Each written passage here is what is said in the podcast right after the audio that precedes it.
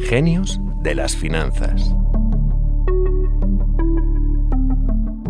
Hay quien piensa que los grandes inversores tienen algo de brujos, una intuición sobrehumana para detectar dónde y cómo hay que invertir en cada momento. No sabemos si Hetty Green era realmente una bruja, pero lo cierto es que tenía dotes de hechicera y anticipaba como nadie los vaivenes del mercado en el Nueva York de las últimas dos décadas del siglo XIX. Ese aura tan especial que tenía no cuadraba ni con su aspecto ni con su estilo de vida. Siempre vestía de negro, con ropas ajadas y vivía de forma muy austera a pesar de ser inmensamente rica. Soy Amayor Maichea y hoy en Genios de las Finanzas conoceremos la apasionante historia de Hetty Green, la bruja de Wall Street. Y antes de nada, saludo a Clara Ruiz de Gauna, redactora jefe de Expansión y autora de la saga sobre personajes financieros, y también a Antonio Santamaría, redactor de Expansión especializado en mercados. Bienvenidos a ambos. Hola Maya. ¿Qué tal, Maya? Clara, el personaje de hoy es uno de los más míticos de Wall Street, no solo por sus habilidades para invertir, sino por su personalidad, su aspecto y su forma de vivir tan alejada de lo que las otras grandes fortunas neoyorquinas de la época hacían, como los conocidísimos Vanderbilt, por ejemplo. ¿Cómo surge el mito de, de Hetty Green? Sí, bueno, Hetty Green, esta mujer extraordinaria, venía de una familia muy rica. Su padre tenía un negocio de barcos, heredó 10 millones de dólares y desde niña se acostumbró a seguir las cotizaciones bursátiles.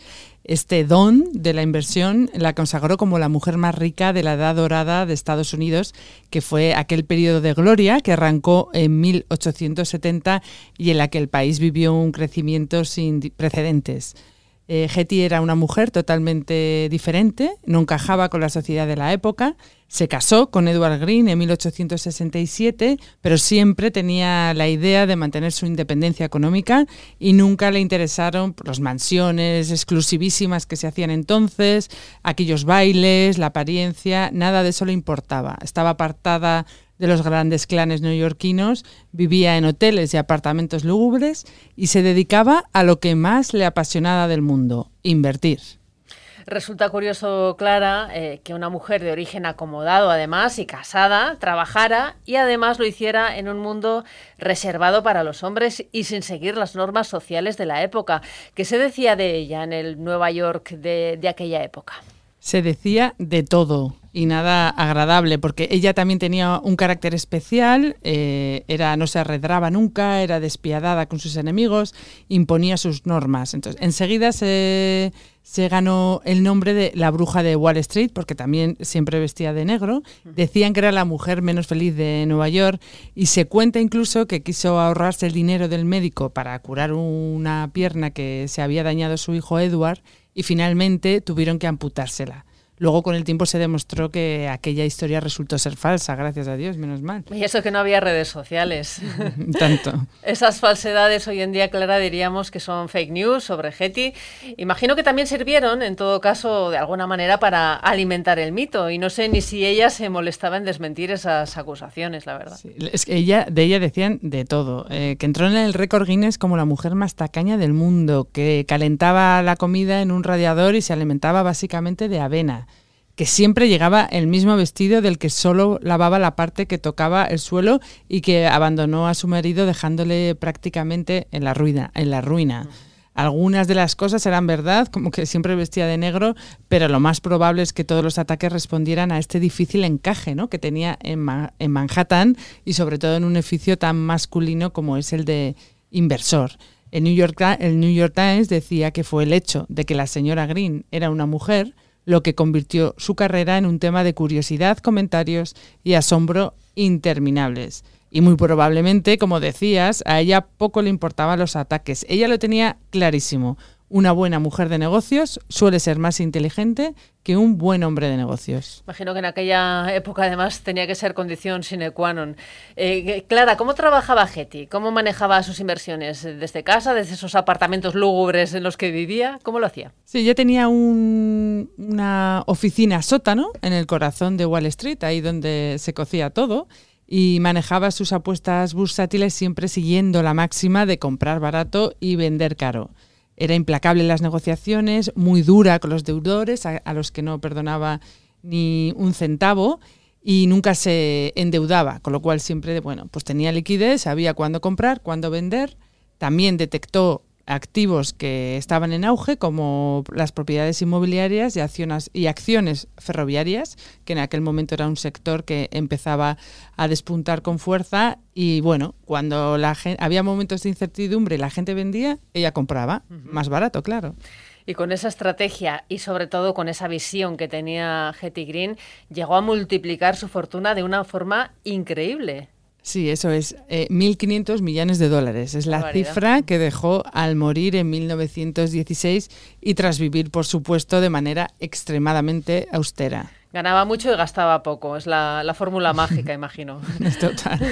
Antonio, estamos hablando de una época de esplendor en la que Estados Unidos avanzó muchísimo, con ciudades pues florecientes como Nueva York. ¿Cómo era la economía de Estados Unidos en aquellas últimas décadas del siglo XIX? Pues era una economía en plena transformación, principalmente por el ferrocarril.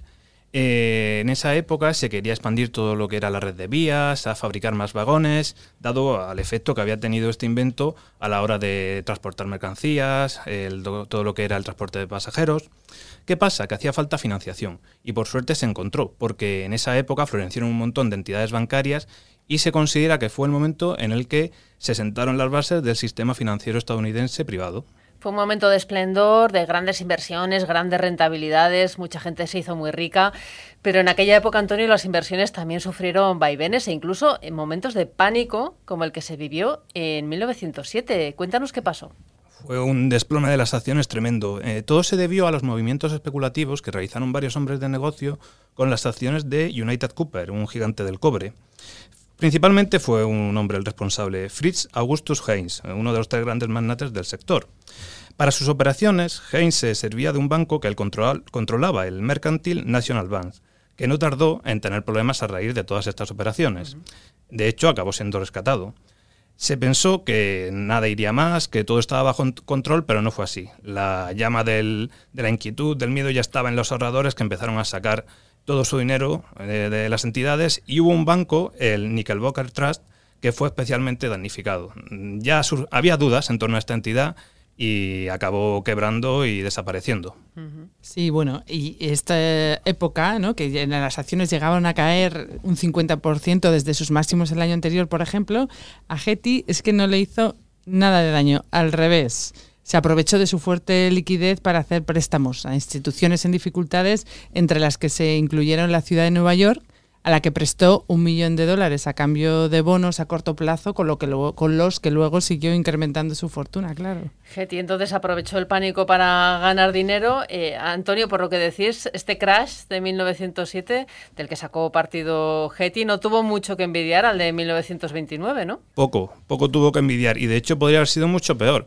Porque en el momento en el que estalló toda la crisis, el presidente de Estados Unidos de la época, Theodore Roosevelt, estaba en Luisiana cazando osos. Y claro, eh, era una situ- situación crítica.